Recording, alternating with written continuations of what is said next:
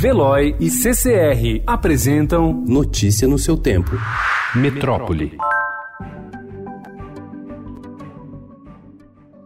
Páginas na internet ou em redes sociais disseminam informações falsas sobre doenças, ao mesmo tempo em que vendem supostas curas. Estudo da Avas e da Sociedade Brasileira de Imunizações analisou oito sites que juntos divulgaram 1.613 notícias inverídicas nos últimos cinco anos. Do total de sites analisados, dois foram os campeões de publicações: Notícias Naturais e Antinova Ordem Mundial. Entre as fake news estão as que relacionam a vacina tríplice viral a ocorrência de autismo, textos que questionam a segurança da vacina contra HPV, além de teorias da conspiração que indicam que a indústria farmacêutica atua para não encontrar a cura do câncer. Em todas as publicações, observa-se como anunciante único a loja Tudo Saudável, com sede em Florianópolis, que vende produtos naturais em loja física e pela internet. Procuradas, as empresas não se manifestaram.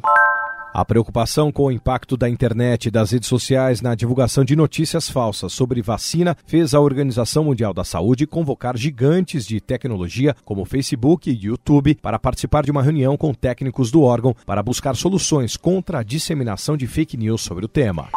Cerca de 135 mil pessoas vivem com HIV no país e não sabem. A estimativa foi apresentada ontem pelo Ministério da Saúde durante o lançamento da campanha de prevenção ao HIV-AIDS, parte das ações do Dia Mundial de Luta contra a AIDS, celebrado amanhã.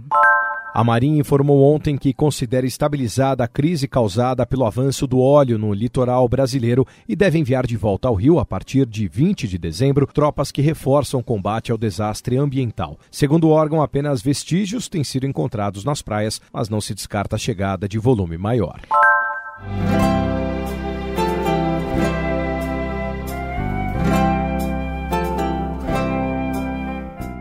Com inauguração marcada para hoje, a árvore de Natal do Ibirapuera, em São Paulo, terá um coral que vai se apresentar dentro da atração e lâmpadas substituídas por projeções. A abertura será às 8 horas da noite e contará com a participação da cantora Paula Lima. Haverá ainda a chegada do Papai Noel com uma caravana de caminhões iluminada. O Ministério da Educação anunciou ontem que o setor educacional do Brasil não vai mais fazer parte do Mercosul. Segundo o ministro Abraham Weintraub, a decisão de sair do grupo foi tomada após a avaliação de que os investimentos nos últimos anos não levaram a resultados concretos. O Mercosul continua tendo a participação do Brasil. Apenas na área de educação, doravante, o Brasil e os países Argentina, Brasil, Paraguai, Brasil, Uruguai, Brasil passarão a ter relação bilateral, não mais em grupo. Criou-se esse, esse grupo de educação para copiar a União Europeia. E nós não somos a União Europeia e o resultado após 28 anos é apenas despesa. Não houve objetivamente resultado. Notícia no seu tempo. Oferecimento de Veloy. Piscou, passou.